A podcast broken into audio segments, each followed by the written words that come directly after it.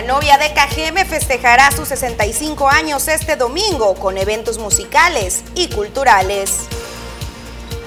Promueve el gobernador Alfonso Durazo potencial de energías renovables de Sonora en Estados Unidos. Jóvenes casi pierden la vida en accidente en la México 15 en Ciudad Obregón. Dice la Cruz Roja que es casi el pan de cada día. Va el IMSS por 200 empresas en segundo semestre del 2022 busca que se adhieran al programa ELSA para el bienestar de los trabajadores. Además, en los deportes falleció el scout cubano Mike Brito a los 87 años de edad, hombre clave del éxito del sonorense Fernando Valenzuela con los Dodgers de Los Ángeles.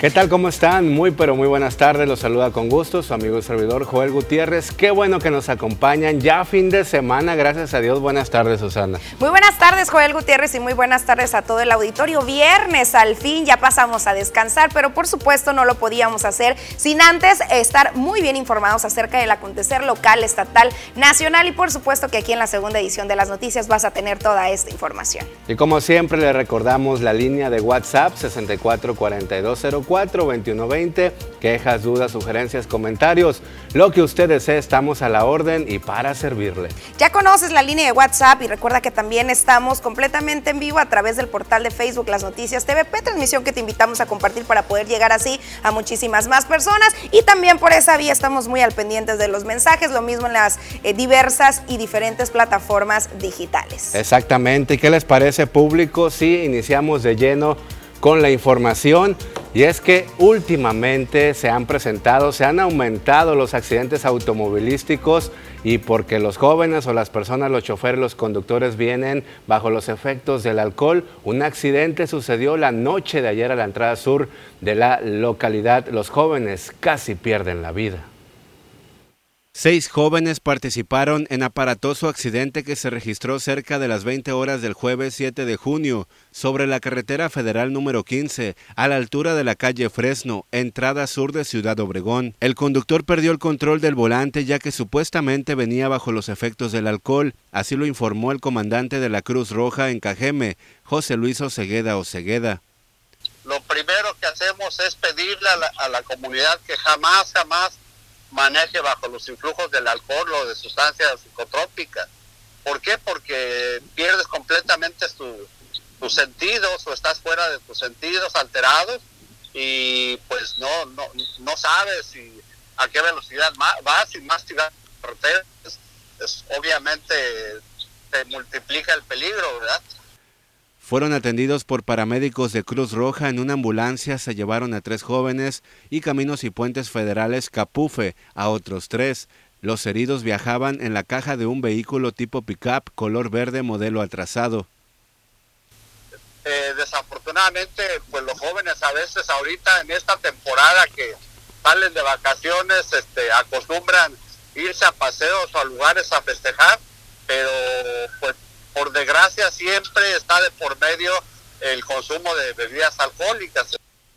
Al perder el conductor el control del volante terminó volcándose provocando que los jóvenes fueran proyectados en el aire. Según el titular de la benemérita institución, por lo menos siete accidentes automovilísticos se registran a diario, en donde son generados en su mayoría por los efectos del alcohol. No precisamente la mayoría son jóvenes, pero te puedo decir que un 40% son, jóvenes, Cabe mencionar que esa misma noche en Cajeme dos personas que abordaban un sedán resultaron heridos, luego de impactarse en la parte trasera de un tráiler, los hechos por la calle base a la altura de la entrada a la tinajera.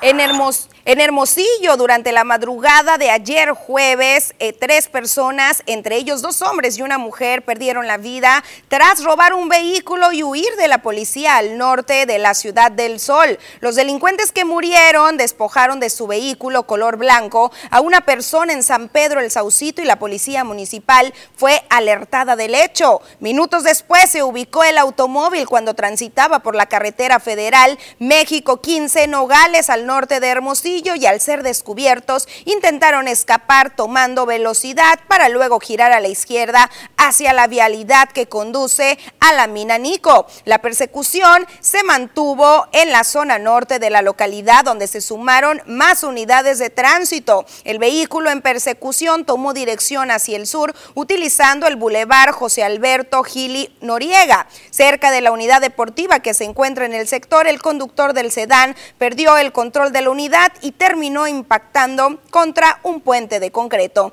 Elementos del Departamento de Bomberos de Hermosillo y paramédicos de la Cruz Roja llegaron de manera inmediata al sitio e informaron que los dos hombres y la mujer a bordo ya no contaban con signos vitales. Pues lamentable esta situación, pero el karma le llegó muy pronto a estos ladrones. Se robaron el vehículo y de repente pues se impactaron contra ese muro de, de contención de concreto hidráulico y pues la verdad sí se lamenta el hecho que hayan perdido la vida, pero pues no hay que hacer cosas malas en este sentido. Y fíjese que hablando de accidentes, exhorta y llama a Protección Civil Sonora una serie de recomendaciones para prevenir y reducir los accidentes de niños y niñas en casa durante estas vacaciones de verano. Juan González Alvarado, coordinador estatal de Protección Civil, recordó que el verano es una de las temporadas en las que las y los menores pasan más tiempo en el hogar la mayoría de las ocasiones solo son a cargo de otros menores. Por tal motivo exhortó a madres y padres de familia a vigilar que sus hijas e hijos estén siempre bajo la supervisión de una persona adulta. También recomendó dejar fuera de su alcance artículos que pongan en riesgo su integridad como cerillos, encendedores, medicamentos, jabones, solventes u otros productos químicos, así como no acercarse a la estufa, especialmente cuando está encendida. Aconsejó que enchufes y conexiones a la red eléctrica deben estar protegidas con tapas o plásticos para evitar descargas eléctricas e incendios. Las familias deben orientar a las y los niños a llamar por teléfono al número 911 cuando tengan una emergencia y a conocer las salidas para ponerse salvo en caso de algún siniestro. Niñas y niños no deben quedarse encerrados en casa ni cerca de superficies calientes como las usadas para cocinar, pues mantienen temperaturas altas aún después de preparar alimentos. Recuerda que la cocina puede ser un lugar peligroso para las y los menores de edad, ya que pueden ocurrir derrames de líquidos, grasas y alimentos calientes que ocasionen lesiones graves demasiadas, demasiadas precauciones hay que tomar, hay que reforzar esas medidas tanto en casa como también al conducir. Ya sabemos y nos los han recalcado año tras año, periodo vacacional tras periodo vacacional, diariamente las autoridades de tránsito, las autoridades de salud, bomberos, Cruz Roja, que no hay que combinar el volante con el alcohol, que no hay que combinar el volante con el celular y sin embargo seguimos viendo estos lamentables hechos. En el caso de Ciudad Obregón no hubo pérdidas eh, de vida, sin embargo, casi, casi parábamos con estas consecuencias y sobre todo ahorita que estamos ingresando ya a este periodo vacacional de verano, es muy, muy necesario mantener la conciencia y mantener activas todas estas medidas que ya todos en casa conocemos. Solamente dos accidentes en menos de dos horas se registraron ayer, Susana, aquí en Ciudad Obregón en diferentes puntos, uno al poniente y otro al sur oriente de la localidad pero es importante tomar en cuenta las recomendaciones de la Cruz Roja, quien dice que ahora que están pues muy de moda las graduaciones, los jóvenes tienden a reunirse, a hacer estas fiestas finales, sin embargo, toman toman bebidas embriagantes y esto pone en riesgo su vida, al igual que la mayoría hacen albercadas, al igual que si estás consumiendo alcohol y estás en una alberca, pueden suceder accidentes también ahí. Así es, hay que utilizar el tradicional conductor designado en este grupito de familia o de amigos, eh, que pues ni modo que se aguante, ¿verdad? Este, el consumo de bebidas alcohólicas durante un día y se van turnando para que todos disfruten. Exactamente, bueno, es importante que usted también se comunique con nosotros, ya conoce la línea de WhatsApp, háganos llegar sus comentarios, qué opina sobre esta situación. Gracias a Dios los jóvenes sobrevivieron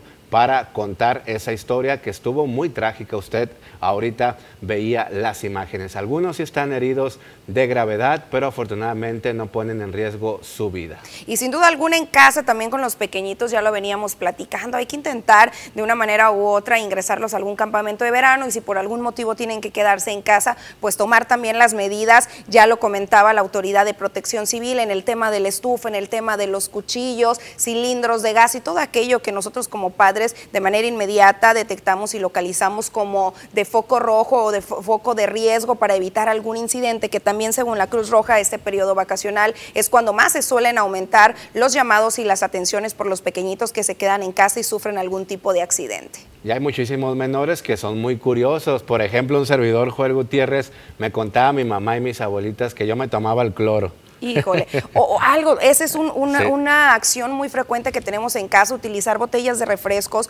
eh, con líquidos, el amoníaco, estos artículos, estos químicos con los que a veces limpiamos el baño y representan un severo riesgo para los pequeñitos que no saben o que no conocen. Exactamente, con esa información vamos a una pausa, apenas vamos comenzando.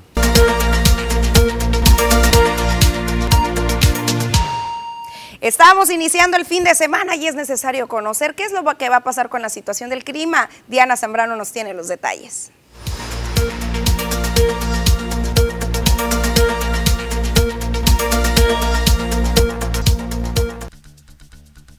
Hola, ¿qué tal y buenas tardes? Gracias por seguir acompañándonos en este viernes ya fin de semana. Y nosotros estamos listos con el reporte meteorológico, primeramente para conocer las temperaturas actuales en algunos puntos importantes del país. Y comenzamos como siempre en la frontera en Tijuana. Actualmente en esta tarde tenemos condición de cielo mayormente despejada con 23 grados. En La Paz se mantiene con 36 grados, Guadalajara con 26 y en Acapulco y Oaxaca aquí se registra condición de cielo mayormente nublada.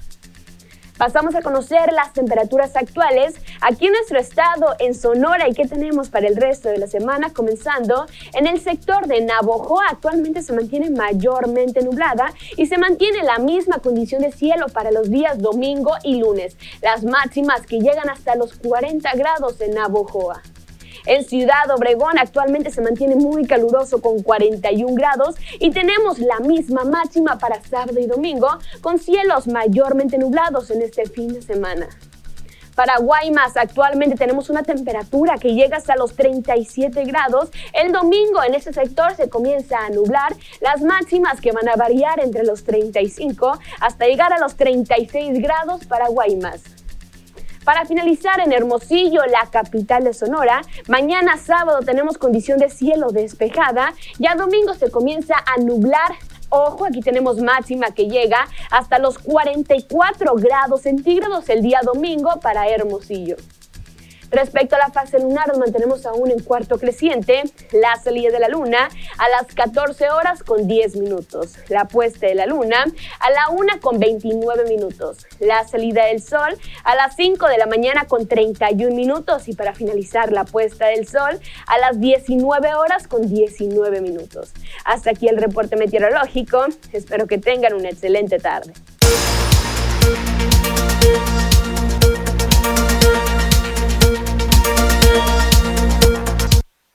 Es momento de pasar una pequeñísima pausa comercial, pero no se despegue, hay más información.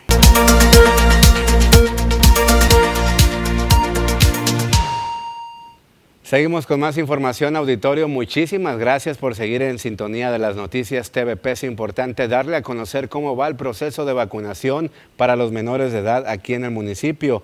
Todo marcha bien en el proceso contra el COVID-19 para la población infantil del rango de 5 a 11 años de edad informó Bernabé Arana Rodríguez, titular de la Secretaría del Bienestar en Cajeme. Comentó que durante estos primeros dos días han aplicado más de 6.000 dosis. Recomendó también a los padres de familia que lleven a los menores de edad que tengan alguna comorbilidad al Hospital Regional número 1 del IMSS.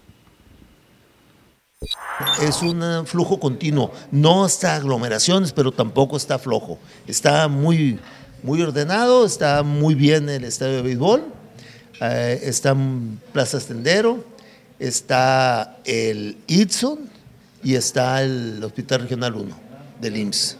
Pues muy bien, va muy bien. Es el biológico eh, Pfizer Biotech. Y los niños que tienen comorbilidades, deficiencias hepáticas, renales, todo este tipo de cosas, es preferible que los papás los lleven a vacunar al Hospital General 1. Para cualquier cosa, mayor seguridad, ahí está todo un aparato del Estado mexicano al servicio del pueblo. El retraso de las sillas. Eh, que se dio, te lo explicaba, porque estamos en plenas graduaciones de secundaria, entonces el proveedor pegó una patinadita nada más, pero cumplió perfectamente. Retraso de hora y media, dos horas. Llegaron, pusieron la silla y ahí están. Muy bien, y no hubo contratiempo por las sillas. El, pueblo, el pueblo tiene ya una gran confianza en nosotros y en el gobierno de México. Vienen los servidores de la nación y se sienten seguros. Debido al alza de casos positivos de COVID-19 en la entidad, la doctora Gabriela del Carmen Ucamendi Cervantes, secretaria de los Servicios de Salud de Sonora, recordó a la población las medidas sanitarias para evitar contagios de la enfermedad. La encargada de los servicios de salud indicó que en la semana epidemiológica número 26, que abarcó del 16 al 25 de junio, el 98% de los pacientes con esta enfermedad COVID-19 se encontraron en estado ambulatorio, es decir, que por ser padecimientos no graves pudieron tratarse en casa. Por ello resaltó la importancia de continuar aplicando las medidas sanitarias para evitar más contagios y la forma grave de la enfermedad.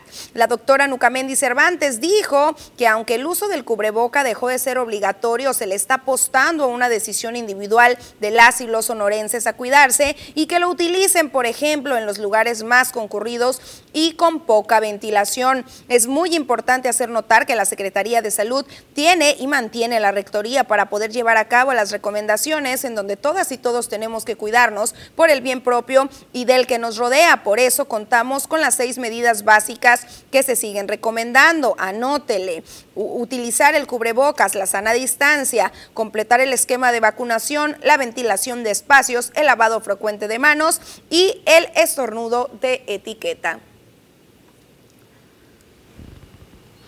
Y también siguiendo con temas de salud, del IMSS busca esta institución de que por lo menos 200 empresas se adhieran al programa ELSA. En busca de mejorar el bienestar, la salud y la calidad de vida de los trabajadores, el Instituto Mexicano del Seguro Social IMSS busca que 200 empresas sonorenses se adhieran al programa recién lanzado y denominado Entornos Laborables Seguros y Saludables ELSA durante el segundo semestre de este 2022. Es un programa en el cual de forma tripartita participa el patrón, los trabajadores y el Seguro Social. Principalmente se basa en 10 líneas de acción.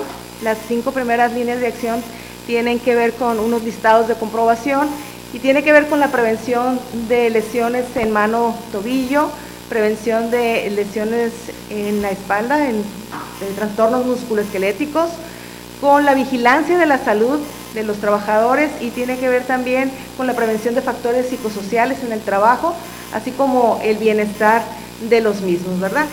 Este programa, que nació durante la pandemia, es voluntario y gratuito y está disponible a través de la plataforma ELSA, dijo, y cuenta con beneficios como la prevención de accidentes y enfermedades de trabajo, pero también las generales como obesidad, diabetes e hipertensión, lo que incide en temas de productividad y hasta de economía.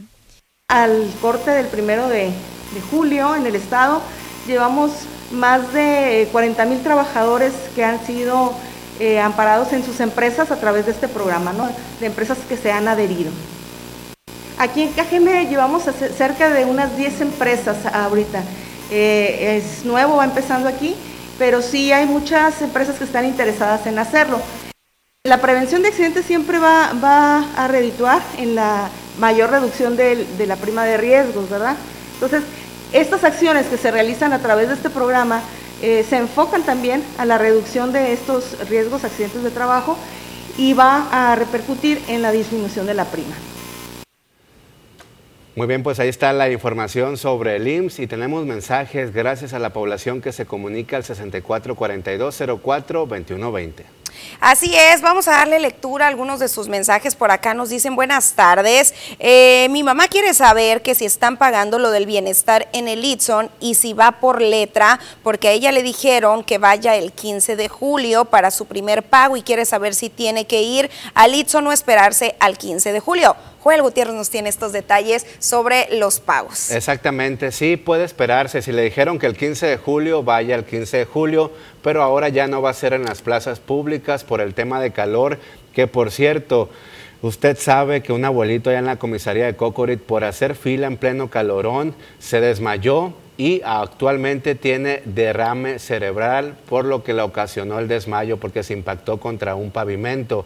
Es importante cuidar a los abuelitos. Hoy cumpleaños ese señor y decirles que pueden ir al Instituto Tecnológico de eh, Sonora, aquí en la colonia centro, ya no va a ser en la Plaza Zaragoza. La atención a los abuelitos, por ejemplo, la ciudad Obregón es el 7 de julio, 8 de julio, 9 de julio, hasta el 19 de julio. Las letras es de la A a la L el 7 de julio, de la A a la Z el 8 de julio, la letra B el 9 de julio y el 15 que usted preguntó es la N, la O, la P y la Q. Esas van a ser las entregas para los adultos mayores el 15 de julio, lo que usted nos estaba preguntando. Con todo gusto, mándenos un WhatsApp al número telefónico y le enviamos la información completa.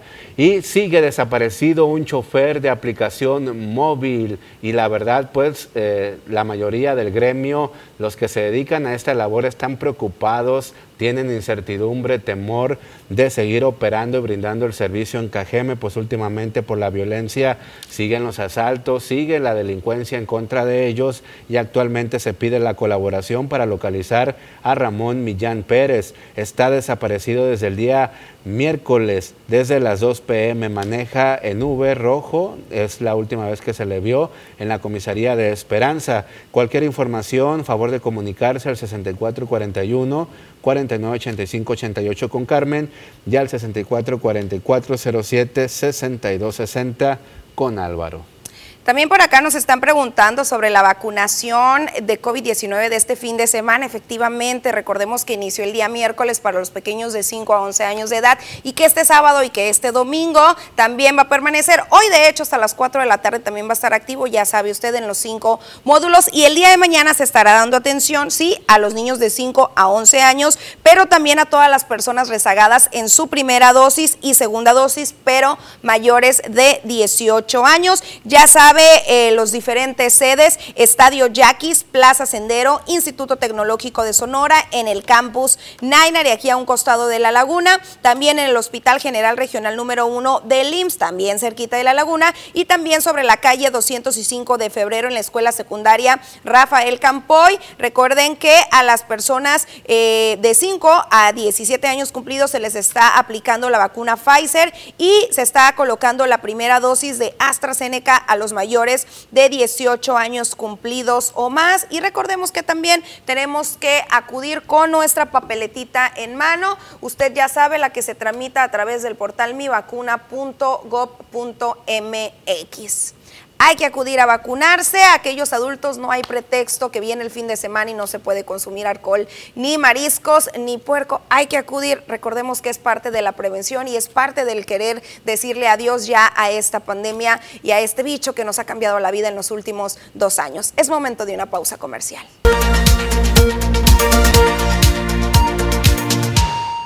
Continuamos con más información. Continúan los hechos violentos en el municipio de Cajeme. Lamentablemente, la noche del jueves lesionaron a un vendedor de hot dog. Un hombre resultó herido luego de ser agredido a balazos por sujetos no identificados. Los hechos en las calles Naranjos y Boulevard CTM a eso de las 23.20 horas del jueves en la colonia Villas del Trigo de Ciudad Obregón. Se dijo que la víctima se encontraba en la esquina en las calles mencionadas cuando vendía hot dog.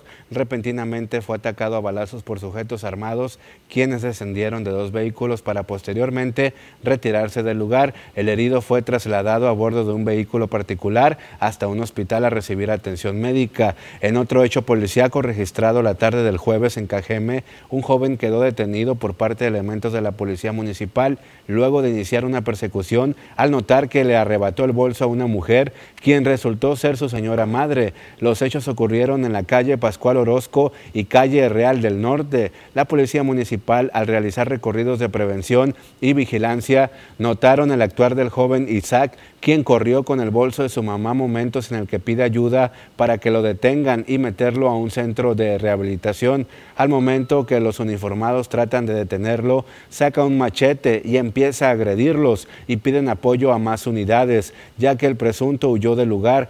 La madre del hoy detenido se refugió en la UCI Norte por seguridad mientras que los elementos trataban de detener al joven quien repentinamente llegó a las instalaciones de la UCI Norte y amenazó a varios policías y es ahí donde se logró su detención. En temas también de seguridad, hace algunos días les presentábamos estos reportes que algunas mujeres, principalmente de la capital del estado de Sonora, estuvieron haciendo conforme a bebidas adulteradas. Y justamente por esta información y derivado de estas denuncias que se han presentado a través de las redes sociales, principalmente acerca de esta presunta adulteración de bebidas en establecimientos de consumo de alcohol en la entidad del Instituto Sonorense de las Mujeres, realizó una reunión conjunta entre la sociedad civil y las instituciones de gobierno del Estado de Sonora. Esto lo informó Mireya Escardone Adarga, coordinadora ejecutiva del instituto. El objetivo de este encuentro fue elaborar una agenda de trabajo que contemple diversas estrategias y acciones para prevenir la práctica ilegal de alterar las bebidas en los centros nocturnos de este estado y por supuesto garantizar el derecho a la seguridad e integridad física de las personas en los establecimientos comerciales. Destacó la importancia de colaborar con la juventud y con la sociedad civil para elaborar estos planes de acción, ya que son quienes conocen y viven de cerca la problemática. Una de las dependencias gubernamentales, la Secretaría de Seguridad Pública, expresó su interés en incorporar esta problemática a su sistema de atención a la violencia familiar y género salva, con el fin de salvaguardar la integridad de las personas que asisten a estos centros nocturnos. Rebeca Valenzuela Álvarez, directora general del Instituto Sonorense de la Juventud, destacó la importancia de que en los centros nocturnos mantengan expedientes de sus empleados con información personal y la carta de no antecedentes penales. Abundó también que, al tratarse de empleos que generalmente son de alta rotación de personal, se debe asegurar que cada empleado pueda ser localizado en caso de cometer algún acto contrario a la ley. Manuel Ira, quien es el representante de la Canirac a nivel estatal, manifestó también estar en la mejor disposición para implementar estas medidas necesarias en los establecimientos agremiados a su organización y estos acuerdos, destacó, estarán contribuyendo a evitar los riesgos, así como lo han hecho las medidas implementadas a lo largo de los años y que son susceptibles de mejoras para sumar propuestas ciudadanas que garanticen la seguridad de quienes asisten a estos centros de recreación nocturna. Bueno, pues ahí está el llamado. También los jóvenes deben de tener muy en cuenta esta situación de cuando asistamos a los antros o a los bares, checar pues quién nos atiende y sobre todo pues eh, no confiar al 100% porque se han presentado bebidas adulteradas con drogas y otro tipo de sustancias. Siguiendo con información policíaca, fíjese que durante dos días de trabajo en operativos de búsqueda para localizar a personas desaparecidas, personal de la Fiscalía ubicó nueve cuerpos sin vida en Caborca, labores realizadas por la agencia de la Agencia Ministerial de Investigación Criminal y Servicios Periciales de la Fiscalía se derivaron de llamadas anónimas y familiares de víctimas que solicitaron el apoyo para recuperar los cuerpos. Posteriormente, el 7 de julio, el colectivo Rastreadoras de Caborca solicitó el acompañamiento para ubicar unos cuerpos sin vida que les notificaron estaban en un terreno ubicado en el kilómetro 132 de la carretera Caborca-Sonoita. El día 6 de julio se encontraron dos cuerpos sin vida, el primero en estado de descomposición en la carretera Caborca, desemboque, kilómetro 55 a 250 metros al norte de la cinta asfáltica, indicó la autoridad. Se trata de un masculino aproximadamente de entre 30 y 40 años, que vestía pantalón de mezclilla color negro, calcetines blancos y camisola manga larga color azul. El segundo en avanzado estado de descomposición corresponde a un masculino de aproximadamente 35 años, que vestía short de mezclilla azul, calcetines negros y camisa de manga corta color azul. Familiares identificaron a la víctima por la vestimenta, sin embargo, sus restos serán sometidos al comparativo del ADN durante las acciones de búsqueda y acompañamiento al colectivo Rastreadoras de Caborca se ubicaron siete cuerpos masculinos, todos en el kilómetro 132 en las inmediaciones del rancho La Basura. El primero fue un cuerpo sin vida en estado de descomposición que vestía overol color azul, camiseta blanca, pants color negro, zapatos de color café. Después ubicaron cinco cuerpos más de quienes su vestimenta y señas particulares podrán ser revisadas en las fichas de identificación forense que se comparten en la aplicación ID Sonora. Los cuerpos encontraron, eh, que encontraron están en fase de estudio por personal de laboratorio de inteligencia científica forense. Y es momento de ir a una pausa comercial. Regresamos, hay más para usted.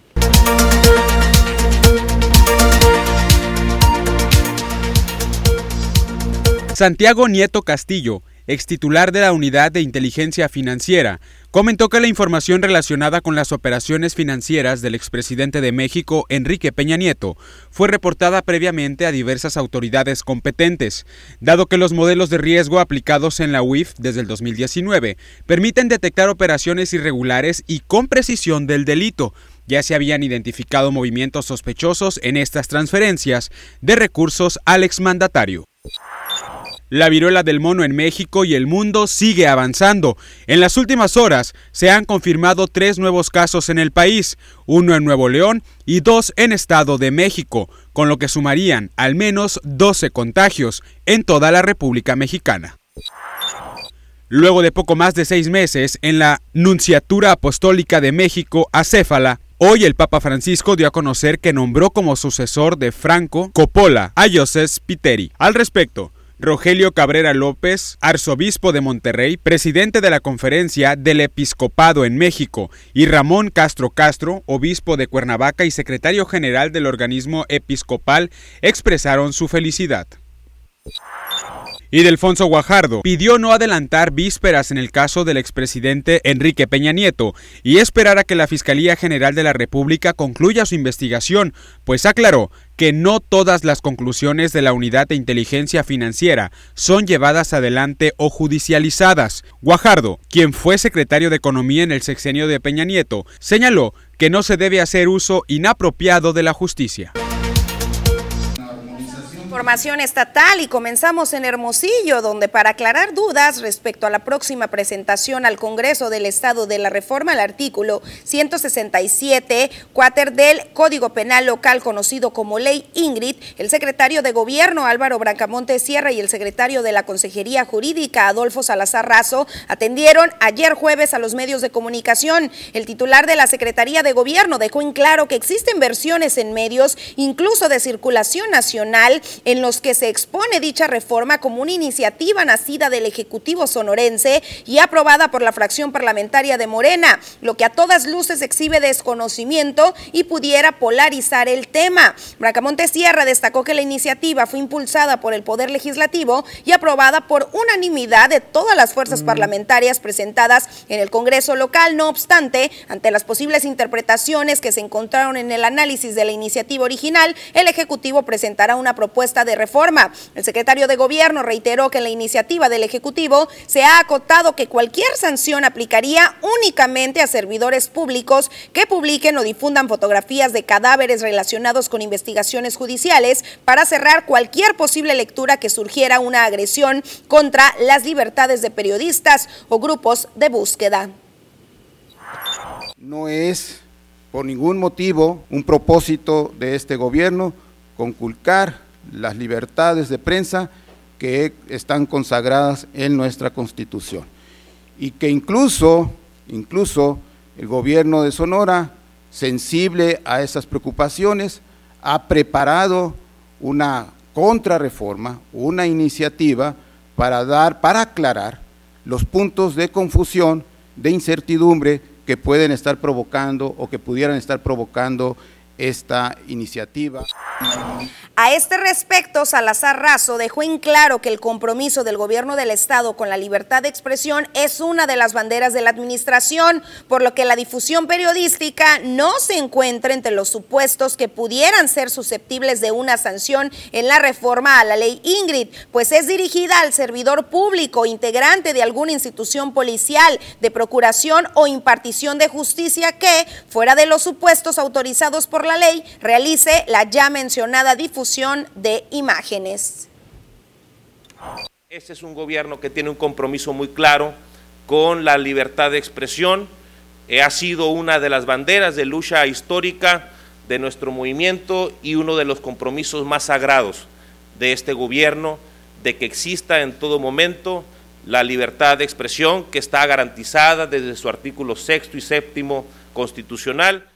Y en Washington, el estado de Sonora está ubicado en la franja solar más intensa del mundo. Es por ello que con el uso de tecnología e infraestructura se aprovecha este recurso para la generación de energías limpias, aseguró el gobernador Alfonso Durazo Montaño acompañado por Francisco Acuña Méndez, presidente ejecutivo del Consejo para el Desarrollo Sostenible del Estado de Sonora. El mandatario sonorense se reunió con Richard Duque, enviado presidencial adjunto para el cambio climático en Estados Unidos, ante quien expuso las acciones que están realizando el Estado para aprovechar los recursos naturales con los que se cuenta. El gobernador Durazo Montaño explicó que a través de las tres etapas su gobierno busca aprovechar el potencial solar con el que cuenta Sonora mismo que inició con la construcción de la planta fotovoltaica de Puerto Peñasco, seguido de un programa de instalación de paneles solares en 40 municipios de la entidad hasta aspirar la autosuficiencia energética del gobierno de Sonora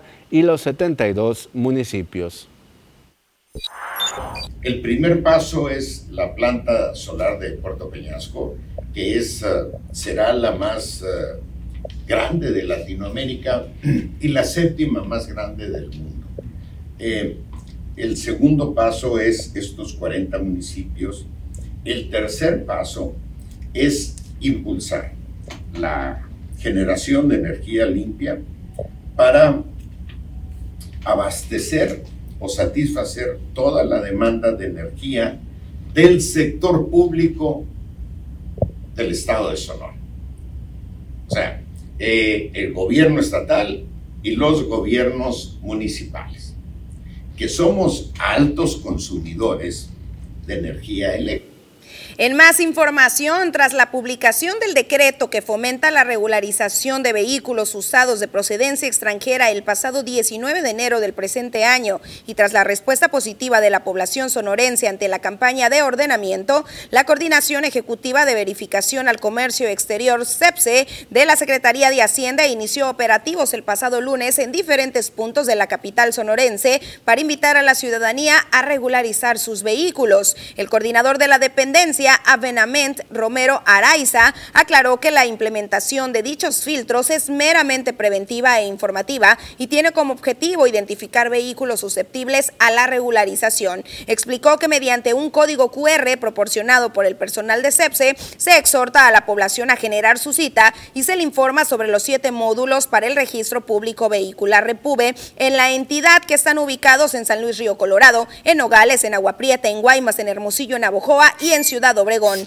Asimismo, el coordinador recalcó que el decreto busca darle certeza al patrimonio y a la economía familiar y destacó los esfuerzos y acciones implementadas por Repube para agilizar la atención a la población, como el incremento de carriles en los módulos con un total de 25 en el estado. De igual forma, se ha puesto a disposición el sitio repubesonora.go.mx para orientación e información adicional sobre el procedimiento y los requisitos. Se recordó que este trámite o servicio tiene un valor de 2.500 pesos, por lo que no debe solicitarse ningún cobro extra. De ser así, llamó a reportar esta práctica al número 089 de denuncia anónima. Y es momento de conocer la noticia internacional. El presidente ruso Vladimir Putin advirtió que la ofensiva militar lanzada por Rusia en Ucrania aún no había empezado en serio y desafió a las potencias occidentales que apoyan a Kiev a intentar derrotar a Rusia. El 24 de febrero, Putin también alzó la voz contra el liberalismo totalitario que, según él, los países occidentales pretenden imponer en todo el mundo. El asesinato del exministro japonés Shinzo Abe es una tragedia para Japón y todos los que lo conocieron, lamentó el presidente de Estados Unidos Joe Biden. El expresidente Barack Obama calificó a Abe como de amigo mío y aliado desde hace mucho tiempo. Al igual que el expresidente Donald Trump, dijo que Abe era un unificador como ningún otro. La transmisión cada vez es mayor de COVID-19 entre los grupos de edad avanzada, la cual está comenzando a traducirse en un aumento de las tasas de enfermedad grave, ha alertado el Centro Europeo para el Control y Prevención de Enfermedades, que pronostica un aumento en las dos próximas semanas de casos, ingresos hospitalarios y muertes. En su último informe, advierte que al final de la semana 26 de 2022, las tasas de casos entre personas de 65 años o más aumentaron en 22 de los 24 países que informaron estos datos. El presidente de Estados Unidos, Joe Biden, sale al paso de las críticas por la inacción en su gestión de la crisis del aborto con un decreto que tiene previsto firmar este viernes y que persigue, según un comunicado de la Casa Blanca, salvaguardar el acceso de los servicios de salud reproductiva, incluidos el aborto y la anticoncepción, y proteger la privacidad y la seguridad de los pacientes y de las clínicas.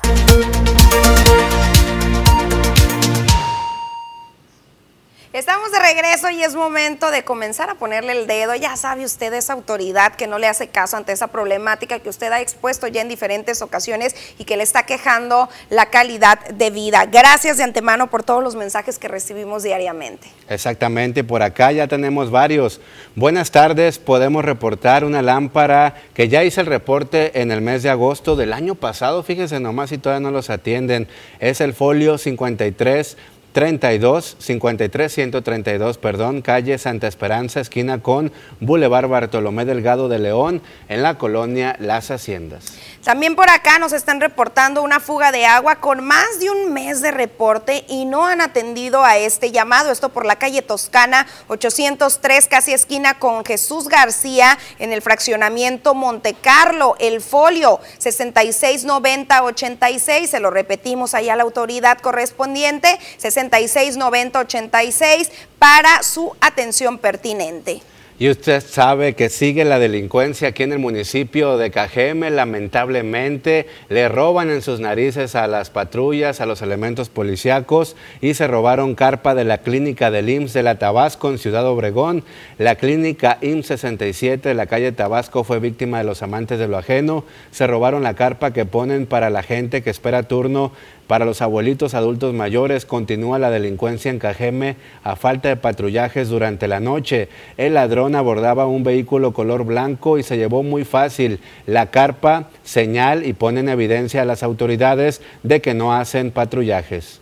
También por acá nos han enviado este reporte en diferentes ocasiones de parte de Manuel que tiene que ver con la falta de atención de la autoridad y del 911 a estas llamadas que realizan ya que los vecinos en su hábitat, en su área eh, ubicada en la colonia Leandro Valle, calle Ricardo Topete 104, pues los vecinos se la llevan enfiestados con música a todo volumen. Dice que esta problemática la tienen reportando desde hace dos años y que nunca ha ha habido una respuesta positiva por parte del comisario, ya que esto es en la comunidad. Uh, uh, um, eh, bueno, pues me dice el comisario, yo creo que se refiere al comisario de Seguridad Pública, sí, porque es en la colonia Leandro Valle. Claro, extendemos el llamado a la autoridad. Sabemos que este tipo de reportes es uno de los principales al 911, al C5I y que la autoridad debería de atender este llamado. Es contaminación y aparte, pues también incide en, en la salud de los vecinos que a veces no pueden dormir porque los vecinos de al lado están enfiestados. Más que nada, también al comisario de Esperanza que se ponga las pilas, que se ponga a chambear, es lo que están comentando.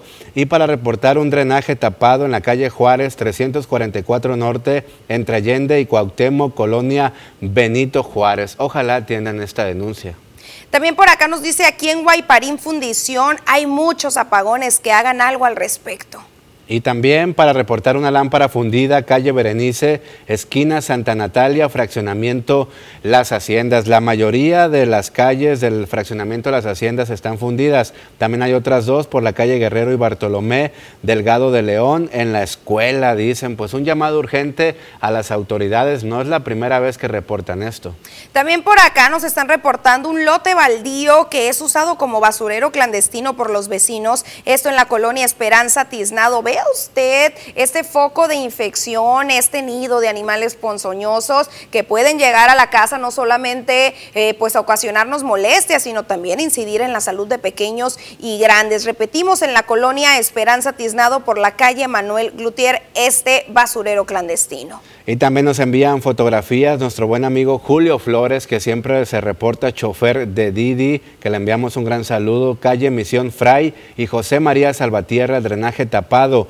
Tiene varios meses sin que los destape Omapaz, dicen los vecinos en la colonia Aves del Castillo. Vean nomás qué cochinero, qué desastre se vive por allá al sur de Obregón.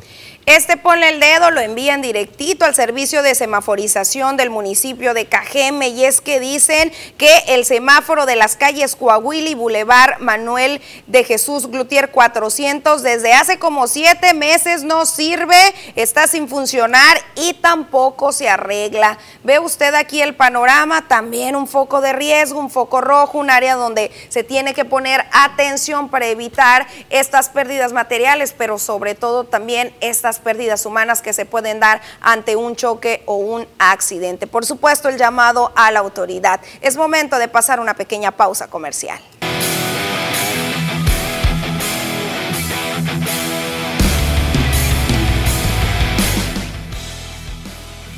¿Qué tal amigos de las noticias? Bienvenidos a la información deportiva en esta tarde. Mucho de qué platicar una invitada especial también aquí en las noticias. Y bueno, vamos a comenzar por supuesto con la actividad del béisbol.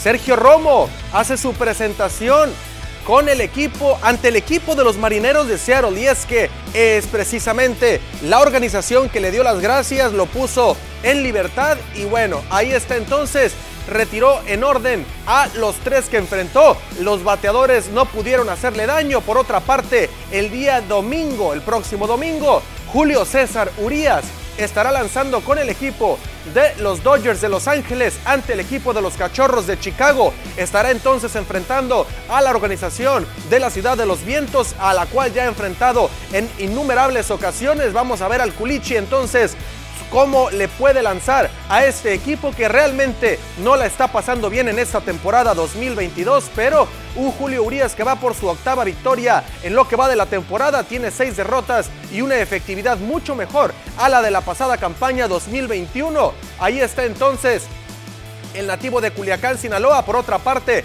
otro de Sinaloa que va a ver actuación, pero el día de hoy es el señor José Urquidi y es que el Mazatleco va a lanzar hoy frente a los Atléticos de Oakland por primera ocasión. En la temporada enfrentará al equipo de los Atléticos.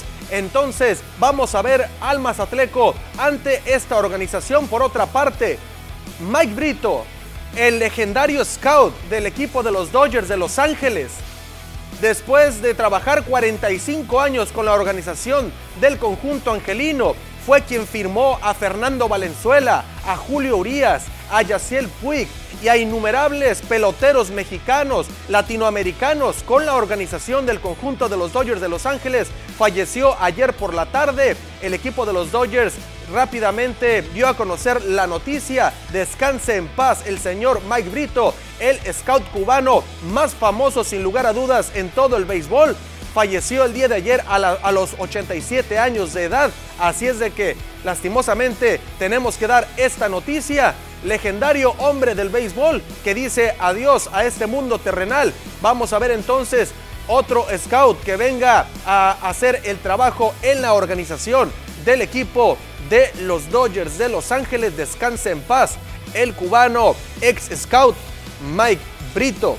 Continuamos con información, vamos ahora con la alterofilia allá en la ciudad de Hermosillo y es que siguen dando de qué hablar los sonorenses en esta disciplina, ya culminó la rama femenil, pero ahora en la, en la varonil. El pesista sonorense Rodolfo Rodríguez consiguió tres medallas de bronce en el arranque de la alterofilia varonil en la categoría sub-15, división 61 kilogramos. Vaya que están cosechando preseas estos muchachos. Así es de que lo hicieron primero las chicas, ahora los muchachos con un estupendo trabajo allá en la ciudad de Hermosillo, Sonora, donde se están llevando a cabo los nacionales de la CONADE 2022. Por otra parte, otro que destacó fue José Eduardo Rubio Osuna, quien se adjudicó par de preseas de plata y una de bronce en la sub-20 división 73 kilogramos. Ahí lo estamos viendo en pantalla, por supuesto, a este joven que bueno, siguen destacando en la alterofilia, como lo decimos, levantamiento de pesas, una disciplina bastante, pero bastante eh, demandante, que requiere de mucho trabajo, mucho esfuerzo, mucha dedicación, disciplina, y ahí están los... Eh, los, las preseas, ¿no? Obviamente que consiguen y por supuesto esto esto viene a ser un fruto del trabajo que vienen haciendo cada día. Por otra parte, el equipo de los Rayos de Hermosillo vencieron a el equipo de los Astros de Jalisco 89-81 en, dentro del juego número 3 del circuito de baloncesto de la costa del Pacífico en la gran final en la Arena Sonora. El equipo de los Rayos de Hermosillo se pone adelante 2 a 1 en la serie y pueden todavía coronarse campeones en casa. Tienen que vencer hoy y mañana a los Astros de Jalisco. De caer en solo un partido, estarían entonces, eh, obviamente, obligados a regresar a tierras tapatías. Por otra parte, en la Fórmula 1 el próximo domingo se viene el Gran Premio de Austria. Max Verstappen va a iniciar como número uno en casa. Pero Sergio Checo Pérez, hay malas noticias para el piloto mexicano. Ahí está la imagen, cómo se salió de la pista el pasado Gran Premio de Gran Bretaña. Y con esto lo sancionaron eh, por ahí los de la FIA en la Fórmula 1 y no podrá eh, estar dentro de lo que es en su posición habitual. Arrancará decimotercero. Así se jugará también, por supuesto, la jornada 2 del fútbol mexicano. Mazatlán FC recibiendo a Tigres, Puebla, al Santos, el equipo de Cholos, a Juárez, León, a los Pumas y Chivas estará recibiendo también al Atlético San Luis, Cruz Azul, a Pachuca, partido bastante eh, que viste mucho. Monterrey recibirá al América, otro buen partido de fútbol. Toluca ante el Atlas y Querétaro recibe a los Rayos de El Necaxa.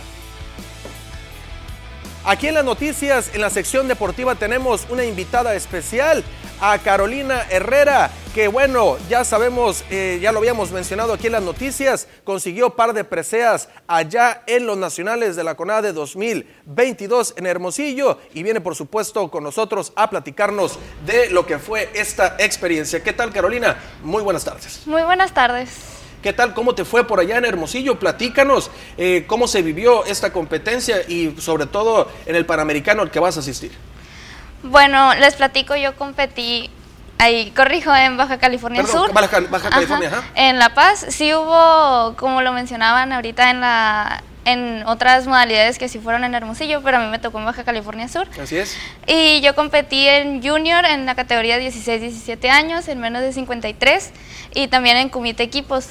Y nomás éramos dos contra otros equipos que eran cuatro, cinco, tres, y nosotros éramos dos y ganamos.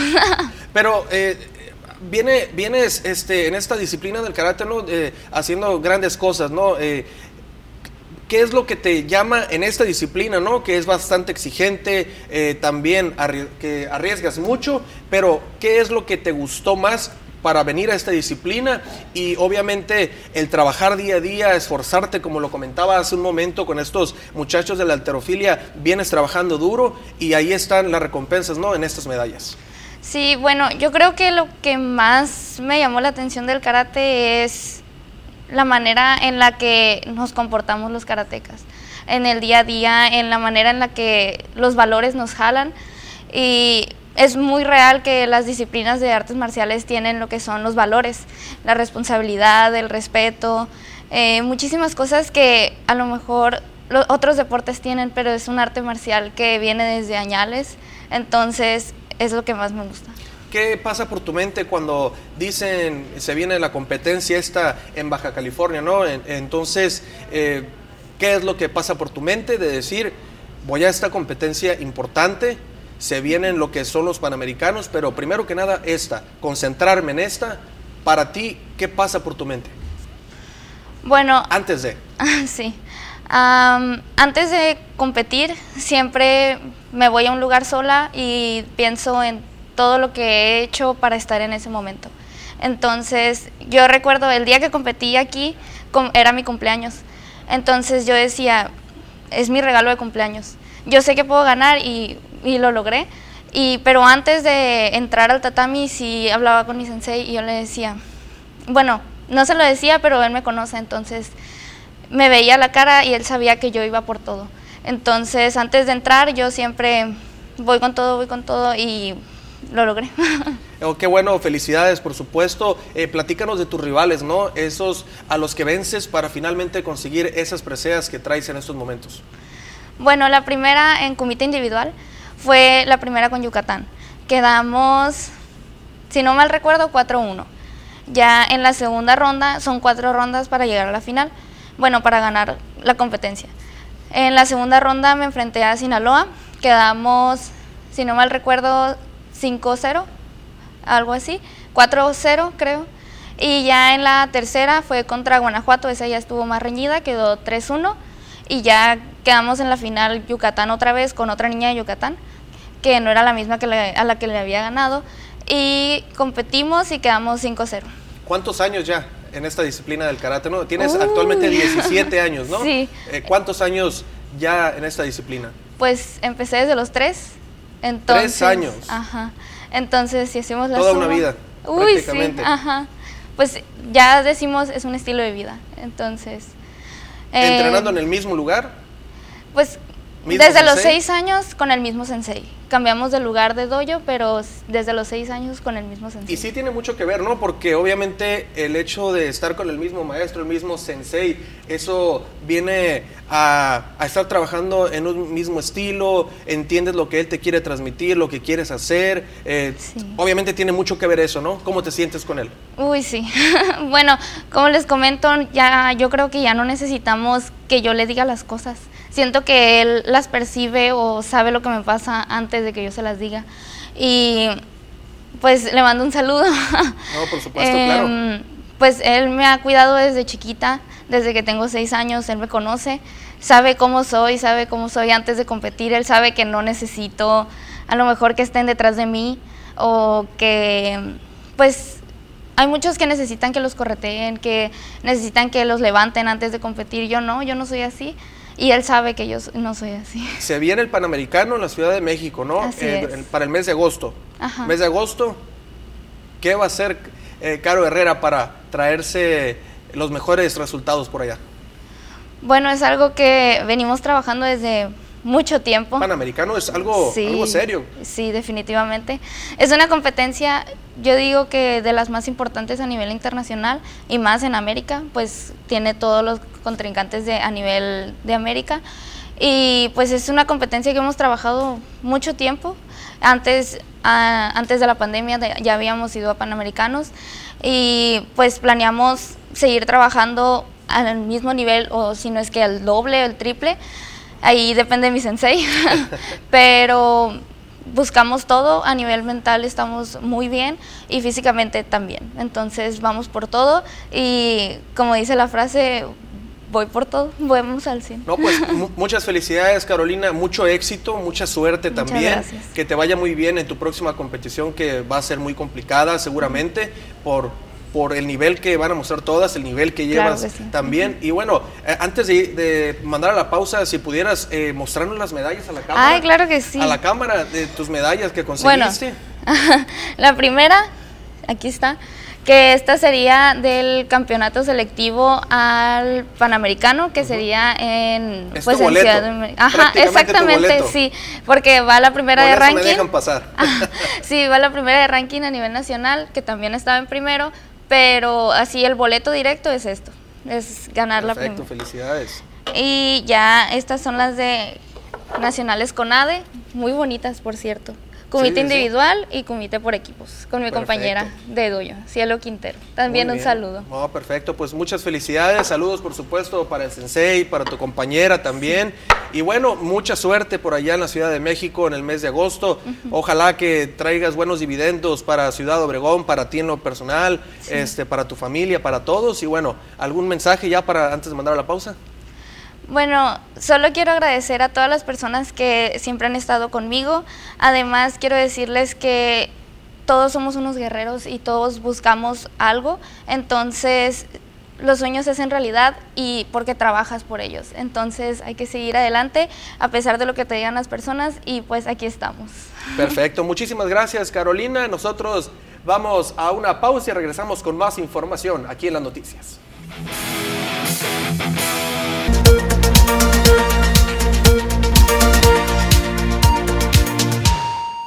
Seguimos con más información y seguramente usted ha ido a algún comercio donde le han negado una factura y le han dicho que tiene que acudir al SAT a tramitar una constancia de situación fiscal. Esto va a comenzar a suceder en el Loma Paz y el mensaje va dirigido principalmente al sector comercial, a 28 mil comercios a los cuales no se les recibirá el pago de su servicio si no llevan esta constancia.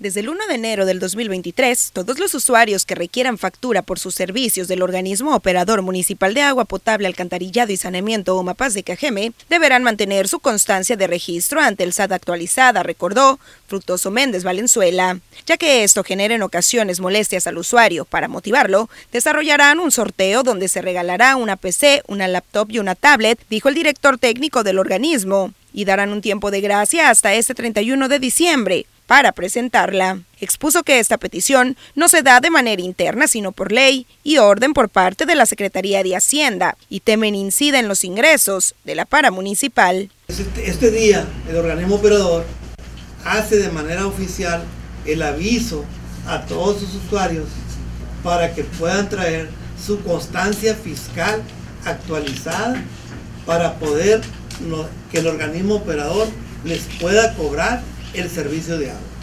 El programa va a empezar por lo comercial.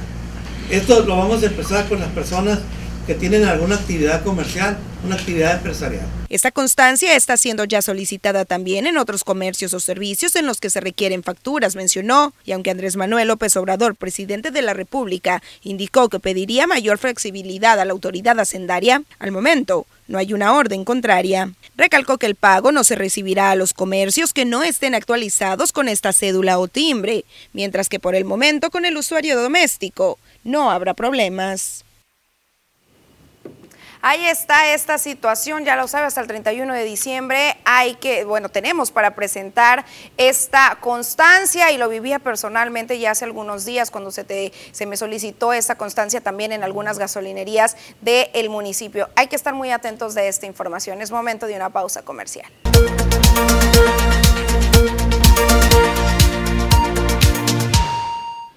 Muy bien, continuamos con más información. Le vamos a hablar de los detalles de la Feria Escolar 2022 que mantiene la Canaco de Ciudad Obregón. Para reactivar la economía en un periodo de bajas ventas, además, para ayudar a las familias con precios más justos y económicos tras el regreso a clases, la Cámara Nacional de Comercio Canaco Ciudad Obregón alista la Feria Escolar 2022. Eh, está todo listo para retomar la tradicional venta en el regreso a clases, la cual se llevará a cabo el próximo 13 de agosto, en donde se encontrarán varios artículos de papelería, uniformes y útiles escolares a increíbles precios. Además de contar con cortes para caballeros gratis, optometristas y médicos, en el cual estarán prestando sus servicios gratuitamente en el apoyo a la familia en Cajeme. Después de dos años, este evento se retomará, dijo, pues había sido suspendido a causa de la pandemia. Detalló que aunque se conoce ya la logística, el lugar está por confirmarse, tras la suma del gobierno municipal como apoyo al evento. Y esperemos con el favor de Dios que se pueda llevar a cabo eh, en una de las instalaciones del gobierno municipal que muy atentamente el señor presidente nos está poniendo en comodato para poder brindar el servicio a la comunidad y poderlo eh, exponer a todos ustedes y tengan el beneficio de los mejores precios en el mercado con una, una aportación muy especial de parte de nuestros afiliados para ese evento.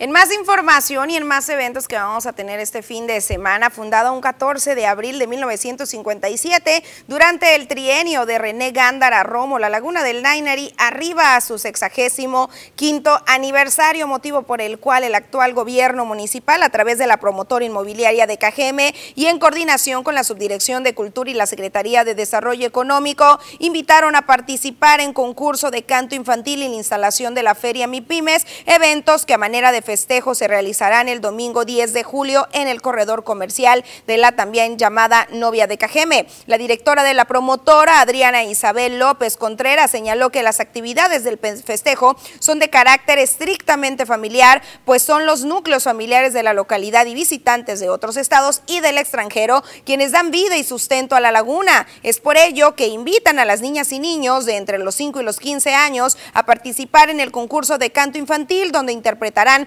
piezas con mensajes amigables, formativos y que llamen a la reflexión en contraposición a contenidos de violencia o de antivalores. Indicó que las inscripciones siguen abiertas, teniendo como fecha de cierre hoy viernes. También los registros de inscripción se harán por medio del correo culturamunicipalcajeme.gmail.com.